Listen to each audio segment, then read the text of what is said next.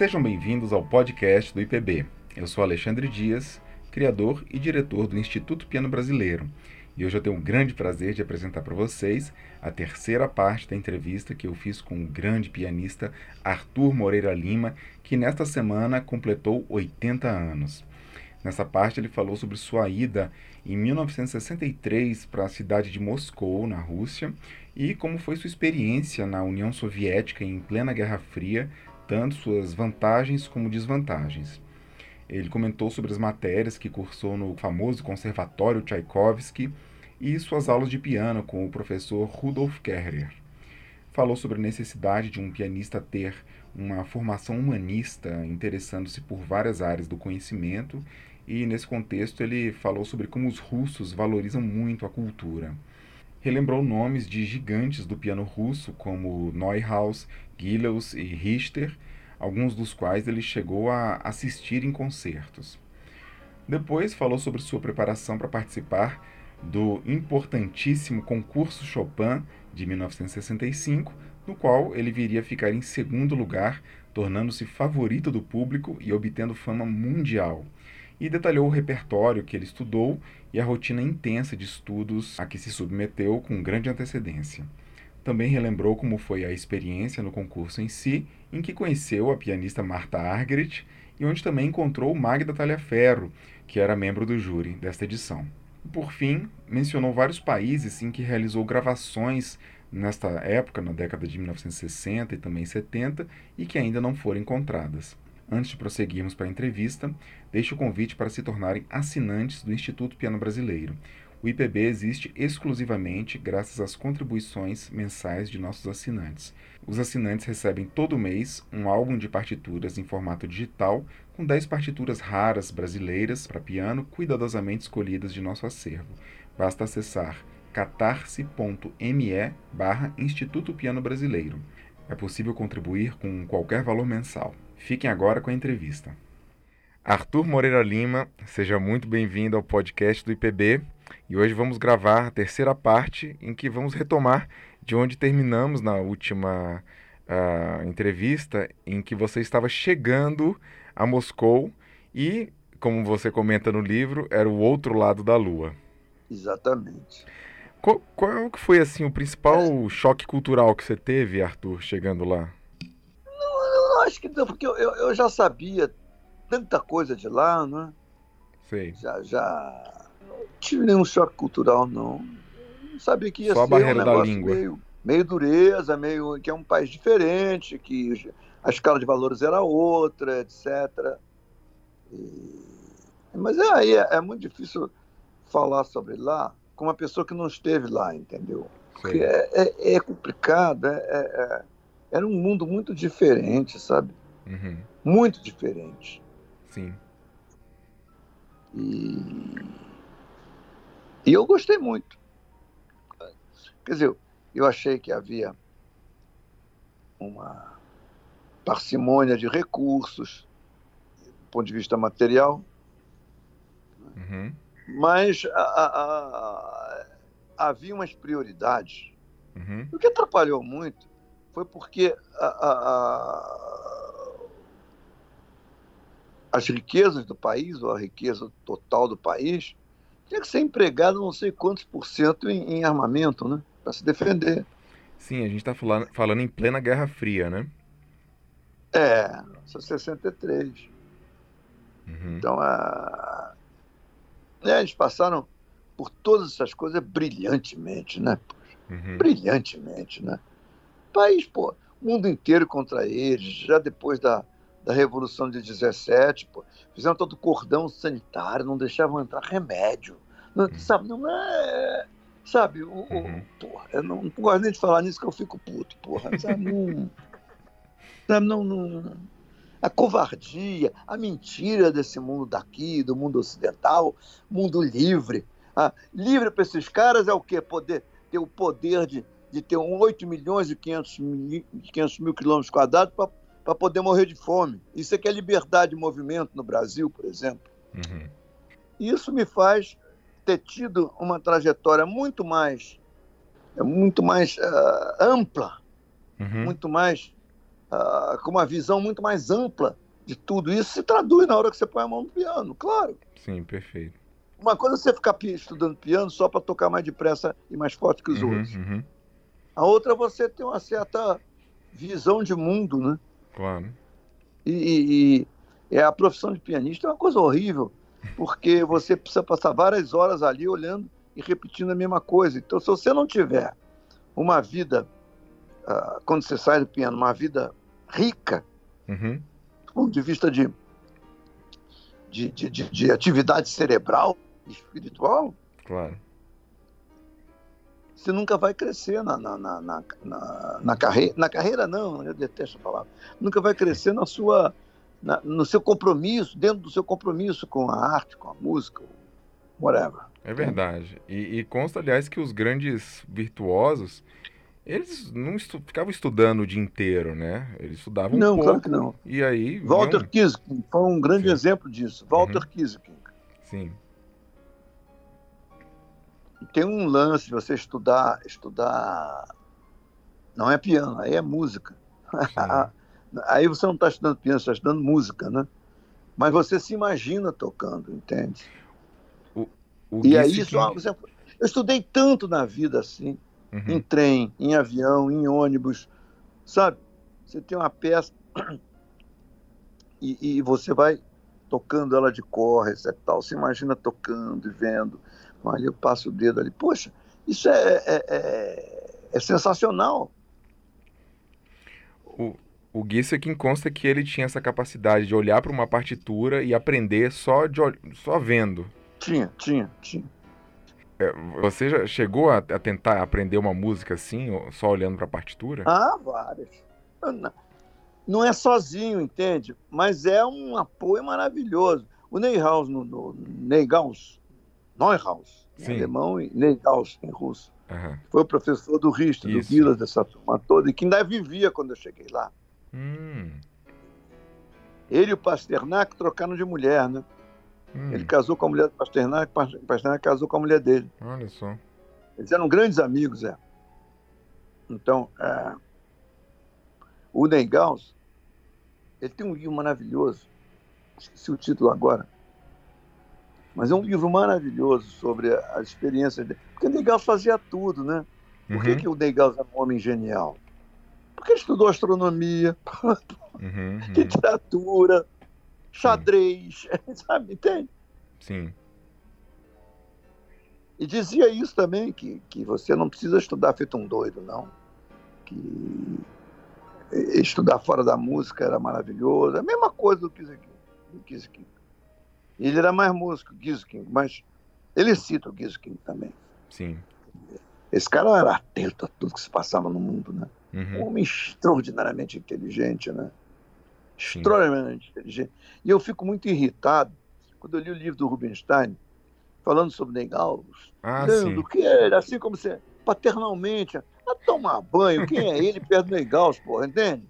Era cultura que Parece que é, O Neuhaus Rubens... ficava lá, só ficava lá, conversando com os grandes, com os grandes artistas soviéticos, russos, depois soviéticos, entende?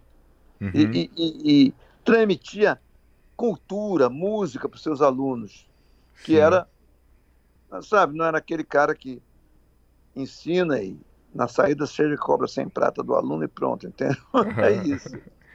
Sabe, não é isso. Era ah, isso é que eu encontrei em Moscou. Então, Isso sim foi um choque cultural. Porque eu tinha estudado em Paris e não era assim, não. Coitadinhos, né? Tinha. É, E depois não é só isso. Não é só a qualidade, a quantidade sim. de excelentes pianistas. Houve um momento em que foi feita uma, uma, uma pesquisa assim, e chegaram à conclusão que na União Soviética existia 150 mil pianistas Nossa. em condições de tocar um concerto de Beethoven. Olha Nenhum era genial, não, mas tinham condições de chegar e tocar um concerto de Beethoven. Sei. Alguns por música, alguns. de- Mas conheciam, só, só pode conhecer de tocar o piano, Uhum, mesmo que seja, porra, com erros, mas conheciam, mas andaram por essa seara, entende? Então, Sim. é, é- Por isso que eu falo disso tudo antes, porra. Eu acho que isso tudo são coisas que é o chamado humanismo. Sim, perfeito. Isso eu encontrei lá. Os russos valorizam demais a, a cultura, né, Arthur? Sempre valorizaram. A princípio, a partir da nobreza. Tal. Uhum. Embora Ivan Terrível, por exemplo, foi um dos grandes construtores uhum. do Império Russo, eu acho que era, não, é, não era um cara brilhantemente chegado às artes. Mas uhum. aquela Catedral de São Basílio uhum. foi ele que mandou fazer. Sim. Aí, olha o detalhe. Aí, quando ficou pronta a catedral, ele ficou tão maravilhado. Você conhece, não é aquela que parece um. Sim. Sabe o símbolo da Praça Vermelha, claro, né? Aquela catedral? Claro, famosa, sim. Não, maravilha. Não, maravilha. Aquilo é. Aquilo não, não me cansava, às vezes. mesmo de noite, você tá... tinha nada que fazer, verão, de tarde. Uhum. Tinha nada que fazer, ou tinha, mas gostava de eu, aquele que tinha pouco movimento, era fácil chegar nos lugares. Eu morava perto, podia ir a pé ou até de carro. Uhum. E aí estacionava o carro ali perto do GUM, ali na Praça Vermelha, e ficava olhando para aquele troço, e para o Kremlin. E, uh, o, o, mas eu falei isso porque, porque a, a, ele, ao mesmo tempo que teve a sensibilidade de mandar construir a catedral e achar lindo, diz, diz a lenda, não sei se isso é verdade, mas parece que é ele mandou cegar o arquiteto para não fazer outra Nossa. igual. Então, não, é o que eu estou dizendo. Esse, todo esse surrounding, toda essa, essa coisa em volta de você, e tal. E, e, e, aí você lê um livro com o Negalska sobre piano, sobre maneira de estudar, sobre uma série de coisas. E, uhum. e você vê que a maneira que ele une a arte de tocar piano com a filosofia, com a história, com a cultura geral, com a poesia, com a literatura, né? sabe? É... Uhum. Com a astronomia, com o que seja, entende? Sim. É, é, você não é apenas um especialista de, de, de tocar um instrumento, você é um artista. Claro. Então você tem que ter toda essa formação. Era, teorizado. Não, e isso era também a, a... Isso já vem, isso não, não vou dizer que isso seja invenção dos soviéticos, não. Isso já vem do Império Russo. Né? Sim. Eles têm academias maravilhosas, tanto de Leningrado quanto de, de Moscou. O Conservatório de Moscou foi fundado em 1866 por Tchaikovsky. Uhum. Perfeito. Entende? É o nome do conservatório, então, é... né? Conservatório Tchaikovsky. É, é. Eu acho genial o seguinte: é que essa burguesia a qual pertence. Você desculpa eu entrar por, por, por coisas que te parecem políticas, mas Sim. é importante dizer isso, porque isso é, um, é, é, é, era a estrutura social da Rússia antiga. Uhum. Então, a, a, a, o, o Tchaikovsky era burguês, uhum. era um cara de classe média alta, classe alta, etc. Tal, entende? Sim. Estudou para ser advogado, né? tinha uma cultura excelente, falava francês. É, é, era diferente. Os caras tinham um culto à cultura, à música, à literatura, à pintura, às artes em geral. Uhum. E isso foi uma forma, era um império que o poder soviético já pegou pronto. Certo. Já pegou pronto isso. Já pegou ou, ou por outros, já, já tinha raiz. O que eles fizeram foi levar isso ao povo, Sim. levar isso a todo e qualquer cidadão. Eu fico lembrando da cidade de Odessa, que produziu tantos grandes artistas, né, Arthur? Odessa, é, é grandes, uh, grandes pianistas e, e, e, e, intérpretes, né? Sim. Os, os, os, sobretudo, né? Uhum. Não, o, não, foram, não foram grandes grande. Não, teve, o Depakman era de lá, né? O Vladimir. Depakman, mas tu, tu, você está falando de pianista, não está falando de nenhum compositor. Sim, sim. Não está falando de Prokofiev, não está falando de Shostakovich. Sim. Não está falando, entendeu? Uhum. Esses pianistas eram todos de lá. Uhum. Mas era uma colônia muito avançada, muito, muito culta, tem a colônia judia, sim. e que deu um, uma contribuição enorme, uma contribuição universal enorme na, na arte de tocar piano. Né? Sim. E tocar violino. Não, não, não. Os caras era, era uma coisa muito importante, entendeu? E uma cidade que deu também grandes sábios, grandes, grandes figuras uhum. no universo cultural da Rússia antiga e depois da União Soviética, isso não há dúvida. Arthur, no, no, conservatório tinha disciplinas é, de sociologia e outras matérias do conhecimento também, né? Tinha. Tinha, tinha. É, tinha economia política, uhum. tinha línguas estrangeiras, Sim. tinha história do Partido Soviético, história da, da Rússia. Uhum. Tinha. Tinha uma série de matérias humanistas, né? Sim. Que a, a, inclusive a política econômica era dada com um viés, como eu diria, um viés humano, um viés de humanista, entendeu? Uhum. Um viés histórico, um viés... não era para formar nenhum, nenhum economista, não. Era para dar um, dar um brilho no centro, né? e, e, as aulas já em pleno russo, pode, né? O, o, o, mas você não pode manter um bando de imbecil que só sabe tocar piano, né? Não, isso não pode acontecer. Sim. Isso, infelizmente, é um pouco de regra mundial, sabe? Mas uh, há, claro que há enormes exceções. Mas a regra é essa, cara. É uma espécie de jogador de futebol que, que sabe a música, né? É. É. Mas é verdade, rapaz. A pessoa não tem coragem de dizer isso. Mas se você não cuidar muito da sua cultura geral, Sim. do seu conhecimento, das outras artes, de política, uhum. de história, de geografia, de toda a riqueza que o, que o mundo tem, uhum. e ficar só tocando piano, você ser um imbecil, entende? Sim, com certeza, Arthur. É, nesse momento as aulas é, já eram pleno, plenamente em russo e você já falava russo. Não, eu cheguei lá. Eu cheguei lá e, e primeiro fiz um, um, um, exame de avaliação, sabe? Não é, não é para dizer que não, não entra porque não, não, não. É um exame de avaliação para ver para quem me dá, qual professor, qual professor queria, aquelas coisas. Uhum. E aí eu toquei, eu toquei apaixonada, uhum. eu me lembro ao nível do exame qual era, né? Eu toquei uh, Mazepa, uhum. Studio List. que mais que eu toquei? Eu me lembro desses nomes. Tinha quantas pessoas na, na, na, banca? Ah, toquei uma sonata de Mozart. Toquei ah, uma sonata de Mozart. É, é. Tinha quantas pessoas na banca, você se lembra? Ah, uma meia dúzia. Bastante. Sei. Bastante. Eu lembro que o Guilherme tinha o, o reitor do conservatório, tinha o decano, tinha o Fria, tinha. Aí se revezavam ali também os grandes professores e que presidiam as cátedras, ou, ou cátedras. Nossa, o, o Guilherme estava na sua banca? Estava, claro, é Nossa. professor do conservatório. que legal.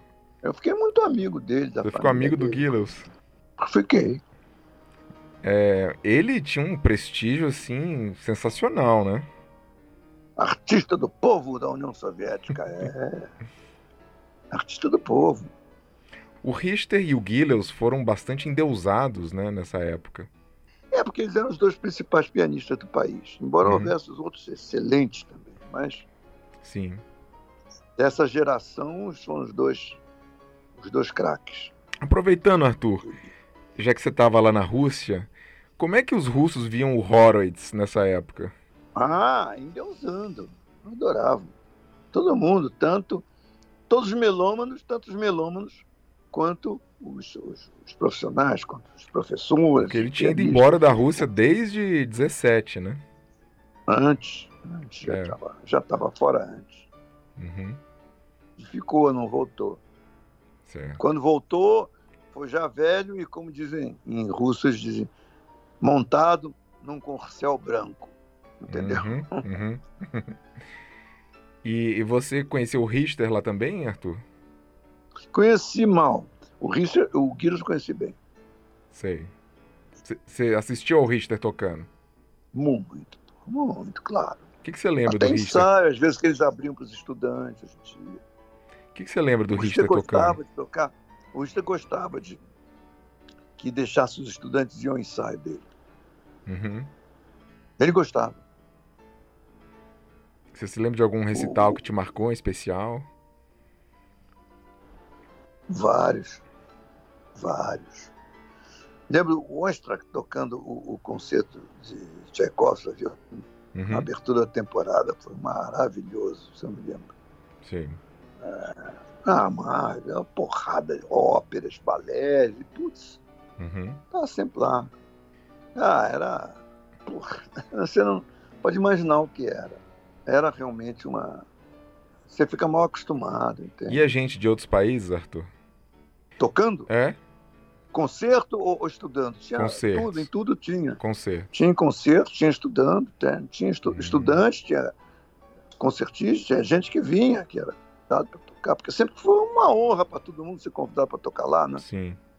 E lá Então- você não, não pode chegar e alugar uma. Você não podia chegar e alugar uma sala Hum. e tocar, não. Tinha que ser convidado. Convidado. Então, mesmo com a cortina é de ferro. difícil tocar lá.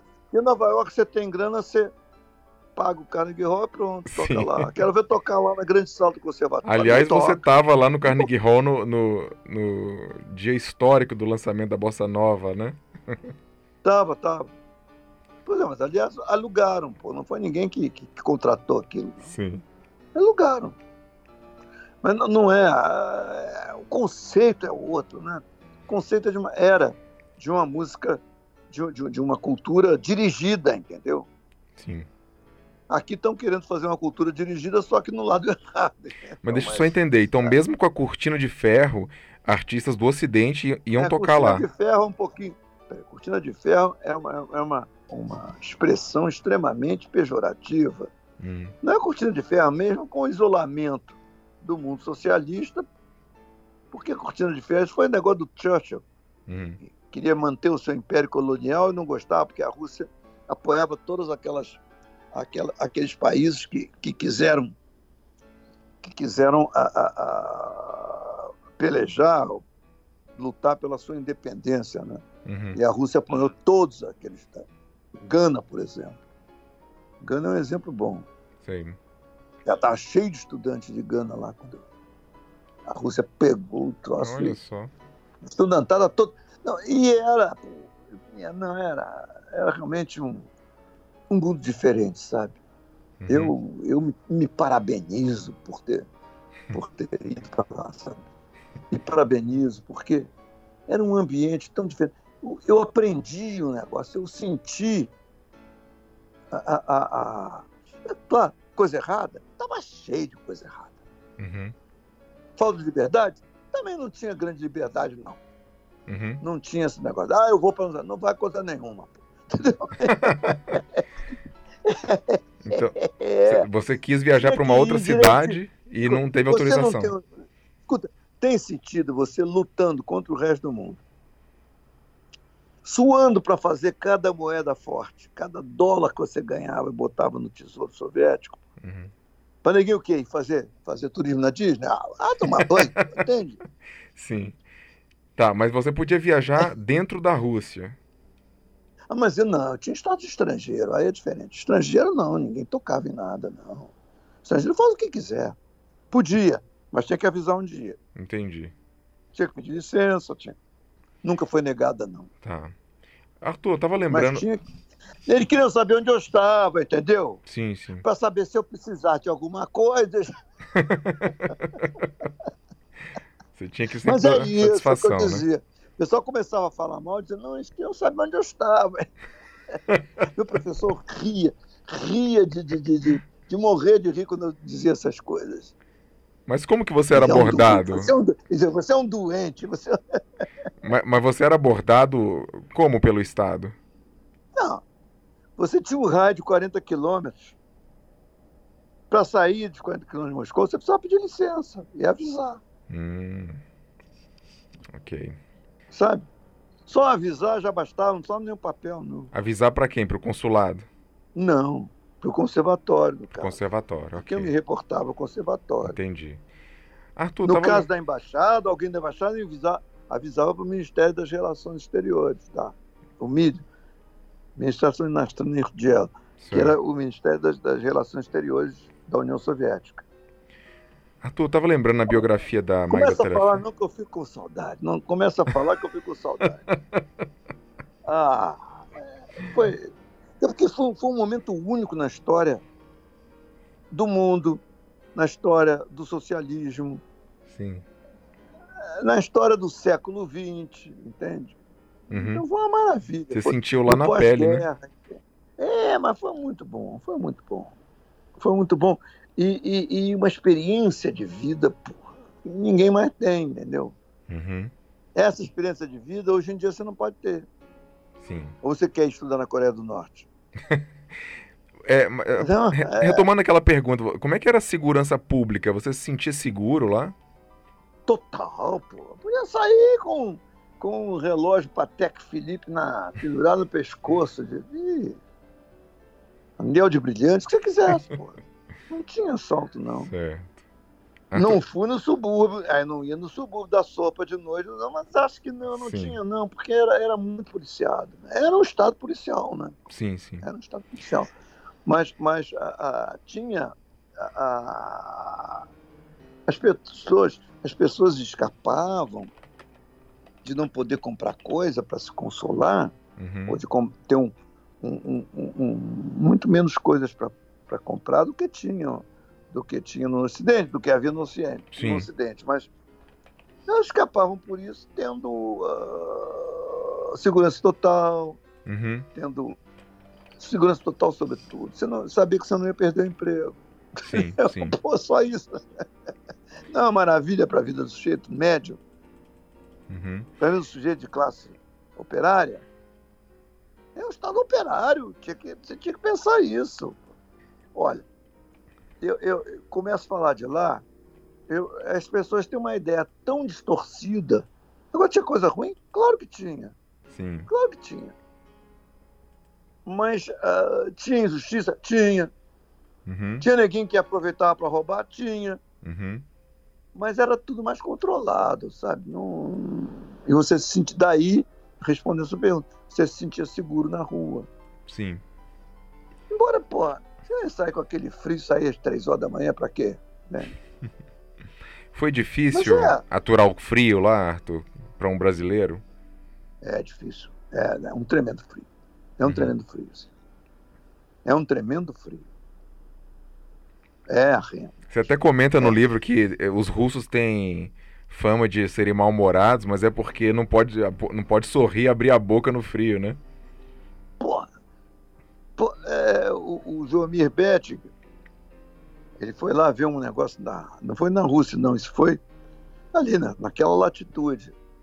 Ver uma, um- um- uma base da, da ONU, não, da ONU, não, da, da, da- Como é aquele negócio? Da NATO, da OTAN, Uhum, uhum. ali, ali, tipo Finlândia, esses negócios assim, entendeu? Não, Suécia, Suécia não, que é neutro. Acho que Noruega, um negócio desse Uhum, uma base dessas, lá, lá, tipo Círculo Polar. Uhum. Os caras estavam no quentinho. Aí o, o João resolveu sair para ver, não sei o quê, estava frio, sei lá, 20, 30, gra- abaixo de zero. e ele saiu. Aí foi sorrir, porra, caíram 14 dentes Que dele. porra. isso? Nossa. Tem que manter a O boca Gonzaguinho fechada, né? Eu contei essa história, o Gonzaguinho não parava de rir. Você lembra do Gonzaguinho? Sim. Grande cara. Arthur, Mas é isso, agora vamos falar de piada. na, bio... Não, é, na biografia da Magda Telhaferro, ela menciona que ela foi jurada de uma edição do concurso Tchaikovsky. Foi, foi, foi. Você chegou a encontrar ela lá nessa época? Não, ela foi jurada no meu concurso Chopin. Ah, foi no seu próprio, perfeito. É, Não, não, em Varsóvia. Vars- não, sim, mas do, Ah, do Tchaikovsky foi. você não encontrou ela lá, então. Foi, foi, a Madalena era um barato. A, a dona Madalena era uma gracinha.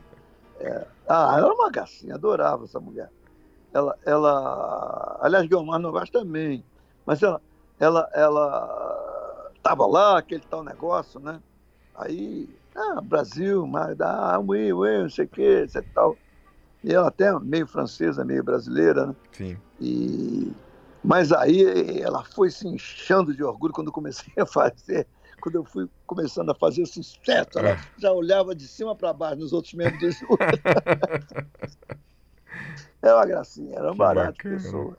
Você chegou a ter aula com ela em algum momento? Não, não, mas eu, eu conversei muito com ela, eu to- toquei para ela, assim.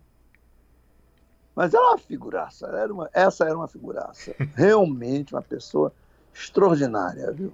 Extraordinária. Você assistiu ela tocando em público? Ah, claro, porra. Quem que eu não assisti da minha época? Acho que assisti quase todo mundo. E a Guiomar você viu também em público? Muito, claro, vi várias vezes. Quais são suas memórias da, da Guiomar, já que, já que você mencionou ela? Eu me lembro ela sobretudo pelo Conselho de Schumann. Uhum, que foi. Eu vi umas três vezes ela tocar. Ela tocava Sonata Les Adieux, sim. Carnaval de Schumann, ela tocava coisas bonitas, muito lindo. E Guiomar e Talhaferro, personalidades opostas, né? É, a, a, a Talhaferro era, uma- era, era mais extrovertida, né? Mais, Uhum. Mas pianisticamente falando também, musicalmente Hein? falando, elas eram bastante diferentes, né? Assim, a, a, a Guiomar se preocupava mais com a perfeição Uhum. e, e a Madalena se, se preocupava mais com, com a vida, né? Certo. Atu, vamos falar do seu professor, Rudolf Kehrer. É, pois é. Como é que foi o seu Aí encontro fui- com ele? Como é que você foi designado para ele? Aí eles me mandaram ver se eu gostava daquele cara que eles tinham imaginado que seria o, o ideal. Uhum. Rudolf Kehrer, ele é de origem alemã, quer dizer, a família é de origem alemã. E Sim. ele foi criado ali para aqueles alemães do Volga, que existiam, Uhum. foram, sobretudo o pai dele. Ele era engenheiro. Sei. E quando a, a, a Rússia, a antiga Rússia, é, o, aliás, o avô dele, a- a- quando a antiga Rússia, a- ainda o Império Russo, começou a fazer estradas de ferro, ele foi um dos caras contratados na Alemanha Uhum. para ser engenheiro de estrada de ferro. Uhum. E o meu professor, durante, ele estava tava com uma carreira já ultra promissora. Aí estourou a guerra.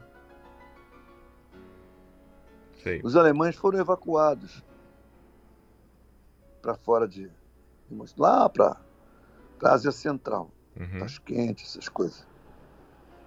E lá foi meu professor. Aí não tinha nem piano para estudar, não sei o Nossa. quê. E vigiados, né, numa cidade, foram internados numa cidade, entendeu? Assim como os americanos também internaram todos os japoneses, né? Sim. Vamos dizer de passagem, né? Uhum, Não é uhum. maldade, não, entendeu? Aí é que tá. Sim. Você sabia que os americanos internaram todos Sabia, os teve japoneses? campos, praticamente, é chamado até de campo de concentração, né? É, no caso deles, é quase, porque é uma, é uma cidade muito atrasada, assim, no interior e tudo. Ele não tinha nem como estudar. Então ele estudou matemática, Uhum. ele estudou várias coisas, e ele mesmo construiu um piano de madeira, um teclado de madeira, onde ele se exercitava a não perder a Nossa. forma. Aí, com a, com a- a- a recuperação, depois da guerra, nos anos 50, Uhum. ele, ele foi é, é, reabilitado, como se diz, entende? E aí pôde estudar piano para valer, já com, com 53, ele tinha quase 30 anos. Sei. Mas já era um grande pianista, né? Não, ele era um cara que morou numa cidade, era professor de matemática. Mas, mas ele não tocava piano? Tocava até essa idade. Certo. Ele, ele, ele- vamos ver, ele é de 23, deixa eu ver, 23, então a- ele tinha 16, 17 anos quando houve a guerra. Uhum. Quando houve a invasão, foi em 41, né? Então ele tinha 18 anos. Então já tinha, já tocava todos os estudos de Chopin, já tocava tudo. Já perguntei para ele uma vez. Já Certo. tinha um repertório bom. Entendi. Era um- uma das grandes esperanças. Aí Aí teve esse hiato, né? Uhum. E ele já ensinando, já tudo, acho que já casado até. Ele disse, ah, eu vou voltar a estudar. Sei. Aí ele estava em Tbilisi, na eu acho. É. E voltou a estudar. Aí acabou o conservatório facilmente. E recuperou to toda a técnica. Totalmente. Totalmente. Olha totalmente. Mas a, a, a- Mas ele justamente ele tinha esse piano de madeira, entende? O cara virou uma lenda lá. Sim. Aí depois, depois da guerra, então no- nos anos início, final dos anos 50, início dos anos 60, tem um concerto chamado Sessayuzny, um, um concurso, Sessayuzny Concurso. Hum. Era para toda a União Soviética, Uhum. com limite de idade de 30 anos ou 32, mas ele tinha 37, mas teve Sim. uma licença especial Hum. do o, o Richter do- tinha ganhado esse do concurso, Ministério né? da Cultura, antes do meu professor, depois foi ele. Certo. ele, ele, ele, ele foi, foi permitido a ele fazer esse concurso porque por causa da guerra. Então ele com 37 anos fez o concurso e Uhum. ganhou. Aí foi convidado para morar em Moscou e ensinar no conservatório. Certo. Ele tinha chegado há uns dois anos por lá, quando aí apareceu aqui o filho da dona Dulce para estudar lá com ele. Sim. E hum, o que que você começou a estudar com ele, assim, logo de cara? Donatan, Fá menor de Brahms, por exemplo, Hum. repassar alguns estudos, dez estudos de Chopin, Uhum. Quinto Concerto de Beethoven. O que mais que ele me deu que eu me lembre? Tinha mais coisa para. Rachmaninoff? Não, isso foi depois. Rachmaninoff logo depois, depois, um ano depois. Uhum. Os russos eh, gostam de colocar o concerto número 3 do Beethoven, Dó menor, no início, não? Ah, sim. Eu toquei esse concerto com Kondrashin, eu me lembro. Kondrashin Resino. E o estilo do, do Kerr, Arthur, ele era rigoroso? Como é que ele era? Ele dava muita liberdade, pelo menos para mim. Uhum. E ele é daqueles caras que você tem que puxar por ele, entendeu? Sei. Era daqueles caras. Eu puxava por ele. Mas peraí, como é que eu estudo esse pedaço aqui? Não Uhum. está saindo direito. Ah, não, mas não está saindo direito. Eu não tenho a sua mão, pô. O senhor parece que toca sozinho, sua mão, a minha não toca. Eu tenho que estudar isso. E, e assim era. E ele não tocava pra tocava você? Pro- Prokofiev, Prokofiev ele era considerado um dos maiores intérpretes de Prokofiev. Sei. Você assistia ele em concerto também? Você, Assisti várias vezes, claro. ele dava concerto lá no conservatório mesmo? Na, na, na- sala principal de Moscou, que é a grande sala do Conservatório Tchaikovsky. Sim. Você tem a sala do conservatório e tem a sala Tchaikovsky. Essas duas são a a dele do conservatório. Ele tocava sala Tchaikovsky também. Eram essas duas as principais. Depois tem salas menores, tem a pequena sala do conservatório, que é uma maravilha. Grandes pianistas adoravam tocar na pequena sala do conservatório, inclusive Negaus. Não é lá que o Glenn Gould acústica, adorava a é. acústica? Não é lá que o Glenn Gould adorou tocar? Foi. É, O concerto do Glenn Gould lá em Moscou foi muito in- interessante, me contaram, meu professor contou, sim. que ah, ele foi, tinha meia dúzia de pessoas no teatro. Uhum. E aí o Glenn começou o concerto e o pessoal da música que viu. Pessoal que viu um pianista canadense, é, pois é. E o pessoal urrou, né? Então, no intervalo, no intervalo, ficou todo mundo correu para os telefones para telefonar, vem que chegou um gênio aqui, não sei o quê. Aí o disseram, velho, aguenta aí que tá vindo gente. Aí ele, ele já tocou a segunda parte já com a, com a casa muito mais cheia, não, não digo lotada, mas muito cheia. já. interessante, Arthur. Aproveitando, o que que você acha do Glenn Gould, Arthur? Ah, maravilha, pô. Maravilha. Maravilha, pô, gênio. Pô. É, Você nunca essa é chegou, maravilha. você nunca chegou a ter um contato com ele, né? Não, não cheguei. Não. Esses caras são muito doidos. né? Mas, é, É, lá- mas então, então, como você vai perguntar? Mas como é que estudava? Isso eu acho interessante contar. Sim. Estudava, tocava, por exemplo, a aula podia durar duas, três horas. claro. Uhum. Tinha seis alunos só. Sei. aí marcava dois, três dias por semana, A gente chegava às 5 horas, assistia todo mundo, assistia a aula dos outros também. Uhum. E saía 10, 11, meia-noite. Entende? Nossa. E você falou que não tinha muito clima de competição entre os alunos. Entre os alunos, não, mas depois. É, não, não tinha não. Não tinha não. Uhum. Tá, tinha, mas não, não é diferente. Não é, não é essa coisa doentia. Não era algo é aqui- tóxico, né? Não, não, era inclusive é. E claro que tinha sempre uns caras meio, meio diferentes e tal. Mas ah, tinha uns caras muito bons. Viu? Tinha Na sua época tinha bra- mais brasileiros lá, Arthur? Não, quando eu cheguei não tinha ninguém. Depois foi um ou dois. Tem um rapaz que estudou composição, o Hélio Sena. Uhum. Depois teve um outro, mas aí eu já estava indo embora. Aí teve mais gente. Depois teve a, a Linda, Ah, Linda Bustani. Bustani, sim. é, que, que chegou no ano 69, por aí. E que participou do concurso 69, Tchaikovsky, né? 70. Eu no ano 70, 69, 70, hein? E que participou do concurso Tchaikovsky. Depois, 74, né? Sim. Foi. Jovem ainda. Aí chegou lá, não tinha nem, nem 20 anos, acho que tinha. E, e Arthur, foi o Kerrer que decidiu que você iria participar do concurso Chopin? Não, fui eu que quis ir. Sei. Aí ele disse, ah, tá ótimo, maravilha, etc. E aí falei com a, com a direção do conservatório. Os caras aprovaram, me fizeram tocar em todas as. Porque lá tinha. o- Chama-se Praslushivani, ou seja, pré-concurso, pré- pré-audições. Pré-audições, seria Uhum. E aí eu toquei junto, eram- éramos sete, tinha uma búlgara, eu e cinco soviéticos. Sei. E aí a gente tocava, a gente. A 24 Prelúdios eu estudei também logo que cheguei. Hum, A, a, a gente tocava, e vários estudos, uma porrada de estudos e todos eles participaram do concurso Chopin? participaram. Certo. Mas aí a gente tinha vamos, a prova antes, tinha uma banca, a gente chegava, tocava o que ia tocar, como se fosse a prova do concurso. Uhum. Primeiro, segundo, terceiro e quarto turno, Uhum. quarto Etapas. etapa. E tudo isso você preparou com o Kerrer. Claro, não. Ia, putz, mas ficava num- num detalhe, num negócio. Era, era... Por que quando eu cheguei, quando eu cheguei em, em- Varsóvia, aí eu vi logo que eu que eu estava no topo, que não, eu não- que eu saí de música assim, vamos ver se eu consigo alguma coisa, assim, tal, Uhum. passar na primeira prova.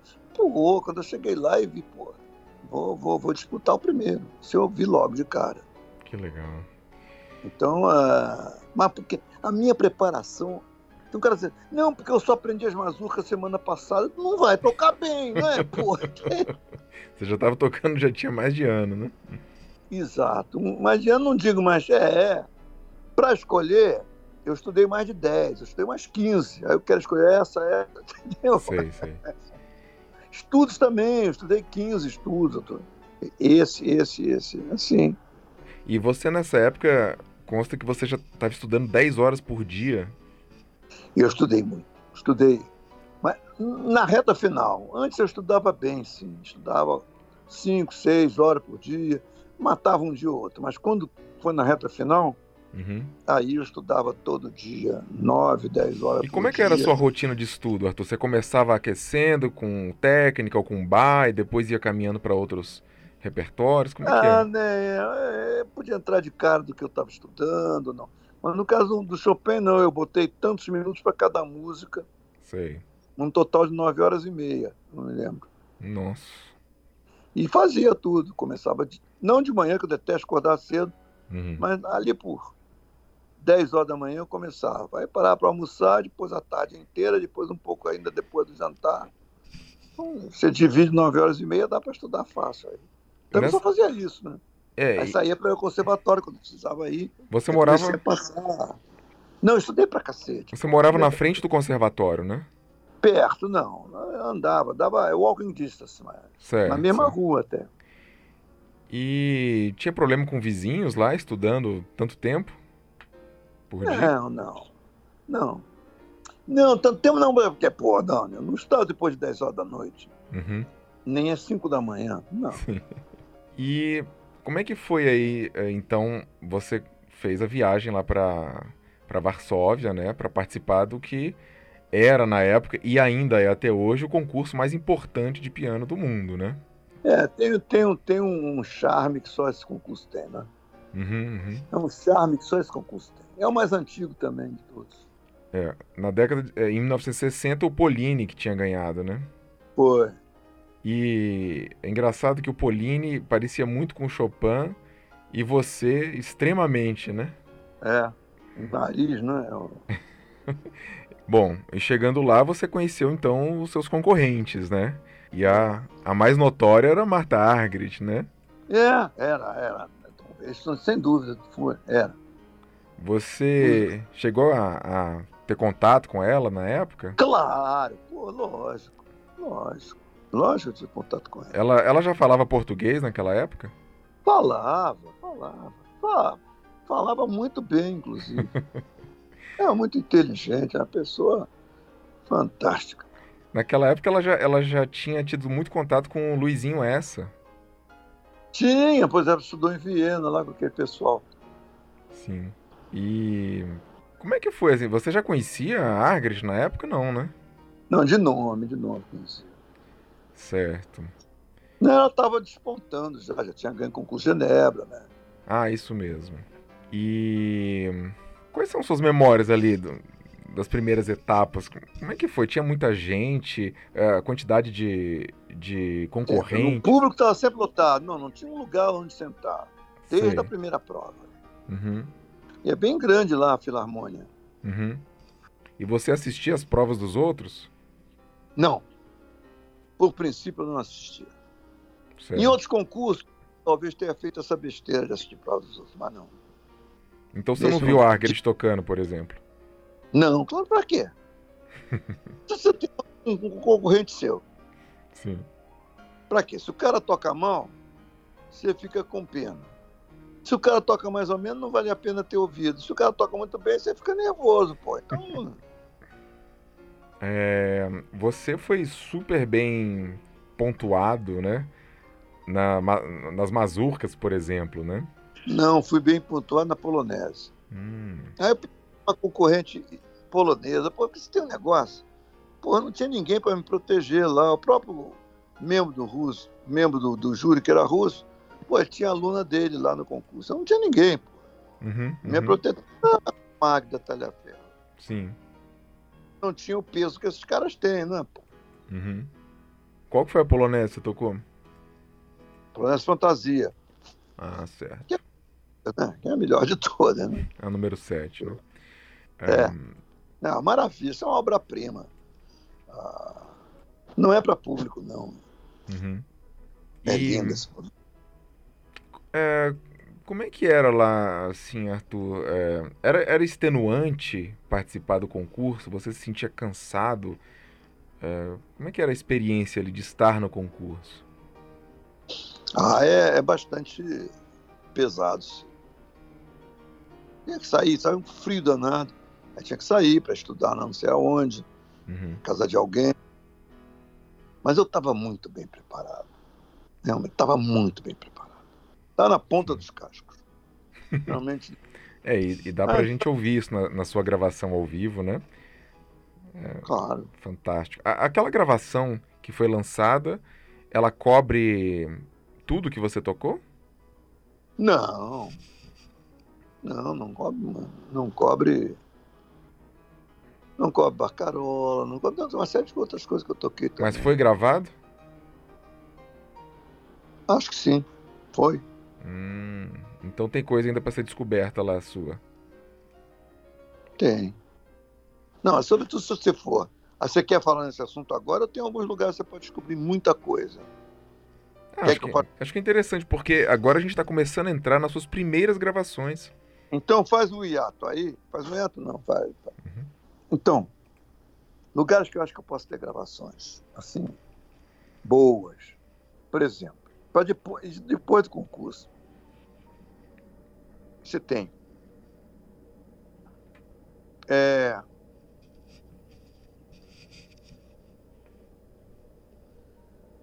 Bom, você tem Rádio Moscou, que tem o Diaba 4. que, que você lembra de ter to tocado lá na Rádio Moscou? Putz, uma porrada de coisa. Algumas eu já tenho, já preparadas e tudo, mas tudo, o concerto inteiro. Tem concertos em 1971, 72, 73, 75, 75. Sei. Mas então, isso, Rádio Moscou tem uma na porrada própria rádio ou, ou... Tem o concerto de Tchaikovsky, Sim. gravado na Rádio Moscou, com Nathan Rachlin, Uhum. Orquestra de Moscou, Sinfônica de Moscou. E é muito bom. Gravado na. Tem Vila Lobos, gravado também lá no, no Colonizal, Sala das Colunas dos Sindicatos da União Soviética. Certo. Foi onde foi velado Stalin. Uhum. E, e mano, tem uma porrada. Isso aí tem uma porrada Essa- de coisa. as Tem gravações do- inteiros. Tem concertos inteiros. E é capaz de ter também Kiev, Uhum. capaz de ter, talvez, Lituânia, Letônia, não sei o quê. Polônia tem. Polônia tem E você, monte. você não foi atrás Rádio dessas de gravações? rádio de Katowice. Ah, é meio complicado, não tem saco nisso, não. tem lá, sim, mas. Mas tem.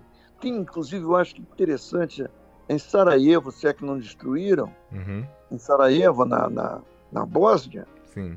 eu tenho uma, um concerto que foi muito bom e foi televisionado. Foi em 1972. Hum. Eu toquei acho que a, Sonata de Liszt e os 24 pelos Chopin. Muito bonito esse concerto. Esse vídeo existe? Ah, não vejo não. Se, se a rádio ainda existe lá, pô, Sim. com a guerra que teve depois, né? É. E na Iugoslávia tem alguma coisa. Ah, ah, sobretudo em Ljubljana, uma cidade que agora é na Eslovênia, né? Uhum. Ljubljana. Na Rádio Ljubljana tem alguma coisa. Eles devem guardar porque eles são meio austríacos, então. então Interessante. já- você tem muita coisa, tem Katowice também, você tem. Então ainda não foi feita essa peregrinação atrás das suas gravações lá na, no não, a leste gente europeu. escreve, mas não faz. Tem que, tem que ficar em cima, entende? Tá certo. Porra, na Inglaterra, eu tenho coisas assim, mas não conseguiram achar quando eu mandei. Ah, é, não conseguiu, não conseguiu. Hum. Então, na Inglaterra, eu tenho um conselho de Liszt que eu me lembro foi muito bom, mas eu não havia. Eu, me lembro que foi muito bom, Uhum. em, no País de Gales, no país, não na Inglaterra, no País de Gales. Sei. Em, como é o nome? BBC Cardiff, Cardiff. Cardiff. Uhum. C-A-R-D, dois Fs. Tem BBC Cardiff. Tem, em BBC em Londres tem uma porção de coisa, tem bastante coisa. Hum. Recitais inteiros. BBC, ah, é, BBC Manchester. Uhum. Aí eu tenho Nós no Jardim da Espanha. Tenho também BBC Bournemouth, com a orquestra Bournemouth, concerto de Ravel, que está bom também. Mas eu, eu me lembro que eu toquei bem, mas nunca conseguia a cópia. Que coisa. Tem pô. vários recitais em Londres, na BBC. Londres. E tem essa BBC Manchester, que eu gravei, que tinha um cara que gostava muito de mim lá. Então eu fiz no Jardim de Espanha, dois ou três concertos de Mozart. Uhum. Tem ah, ah, concerto número um de Prokofiev ah, Hum, e várias coisas. interessante, Arthur. A gravação mais antiga sua, qual que é? Ah, não tá mais. Mais antiga, não sei. Ah, foi um concerto em 1950 no Teatro Municipal, gravado pela Rádio Roquete Pinto. Ah, foi gravado. E você tem essa gravação? Foi. Eu tinha cópia em, em- em disco de acetato, né? Sim. Mas eles têm lá. Agora eu não sei se está lá. mas, ah, Que interessante, foi em Arthur. 50, no final do ano 50. Olha só. Você lembra o que, que você to- toca ali naquele. Ah, lembra uma série de peças brasileiras, Chopin, alguma coisa, e o, e o concerto La Maior de Mozart. Nossa, que fantástico. Bom, tá aí uma coisa Ah, mas gente... eu não acredito que você vá ter conseguir isso, não. Mas Arthur, voltando aí ao concurso Chopin, é, teve alguma mem- uma memória diferente, assim, que você tenha dessa época? Alguma coisa, assim, de especial chamou a sua atenção? Ou foi exatamente como você esperava, até as finais?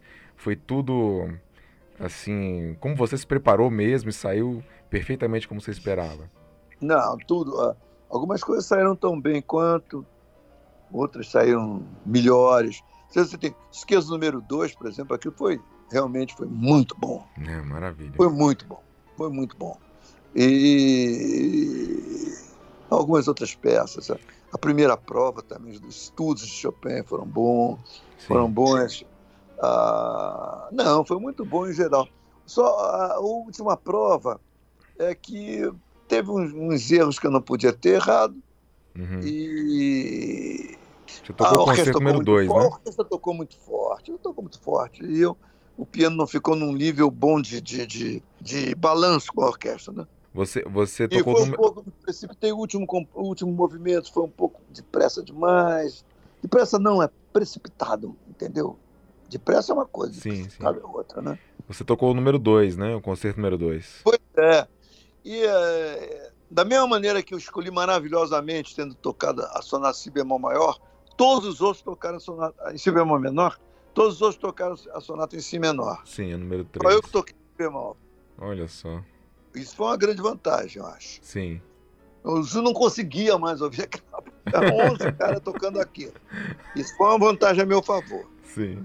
E depois, na final, todo mundo tocou o primeiro concerto. E eu toquei o segundo. Só que eu não toquei satisfatoriamente tão bem quanto das outras vezes. Uhum. Eu tinha uma concorrente de peso, né? Uhum, uhum. Mas também tem, tem tudo, todas essas coisas também. No momento de dar o prêmio para alguém, o júri se reúne, conta os pontos, não sei o que, eu sei como é que é. Sim. E aí dão o prêmio, merecido ou não, mas é o que eles decidem na última. Na, depois, e no fundo, é o que eles viram ao longo do concurso todo. Então é. é, é é normal isso. É, ninguém sabe melhor o que a gente pode fazer do que a gente mesmo. Estou dizendo que eu, eu, fiz o melhor que eu podia. Agora, se foi melhor que os outros, não sei porque não ouvi os outros. Não me interessa a mínima ouvir os outros no concurso que eu estou fazendo. E talvez isso se reflita na maneira como eu toco. Porque, em geral, em todos os concursos que eu fiz, eu fui o favorito do público. Pois é, isso que eu ia dizer. Você foi um favorito do público polonês, né? Porque eu toco dessa maneira, mas não só pro polonês. Uhum. Moscou, todos os lugares eu fui. Uhum. Leeds, tudo isso eu fui. Quem que era o presidente do, do júri do, do, do, do concurso? Chopin Djivetsky. Zbigniew Djivetsky. Djivetsky. É, um cara tem, é ele é um dos caras que faz, sabe aquela edição Paderewski? Sim, sim. É, ele é o, um dos responsáveis pela edição. Uhum um dos grandes pesquisadores e tudo, que era boa figura. O Eugene List estava também, né? List. Pô, ele me deu 25, eu soube depois.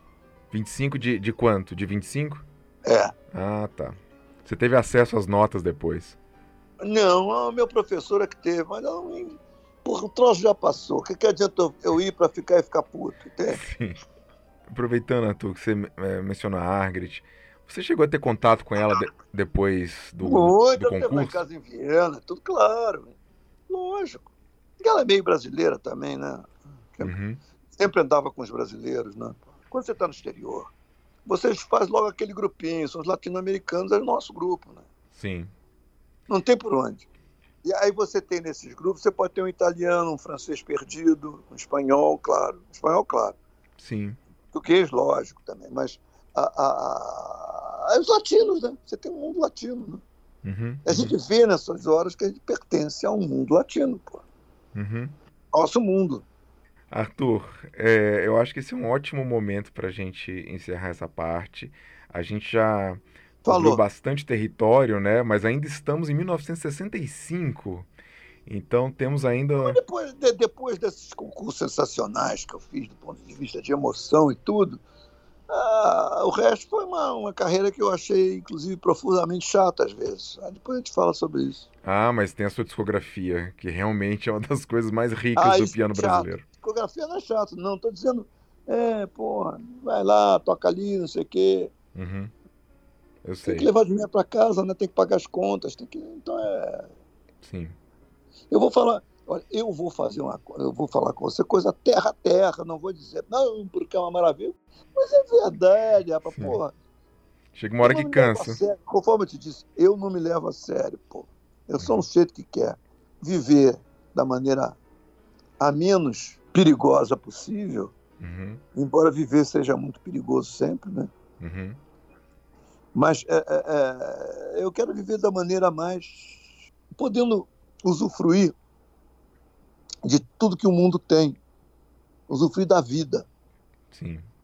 É, mas é isso, mas é, isso, é um prazer. É um prazer conversar com pessoas inteligentes e sensíveis como você. Imagina, obrigado. Acho a sua obra, ah, seu trabalho, assim, porra, fundamental.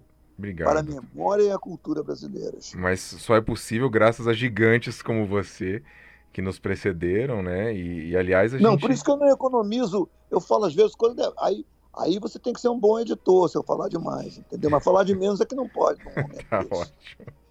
Tá? Aliás, não, ainda teremos muito que conversar e, e, e, quem sabe até mesmo divulgar algumas gravações raras suas, né? Vamos, vamos conversar sobre isso depois.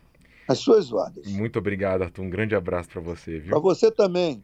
Um abraço, tchau. Outro grande para você. E assim ouvimos a terceira parte da entrevista com o pianista Arthur Moreira Lima. Acompanhe os trabalhos do IPB através das redes sociais Instagram, Facebook e especialmente nosso canal no YouTube, em que temos publicado uma grande quantidade de materiais raros e inéditos sobre a história do piano brasileiro. Um abraço, tchau!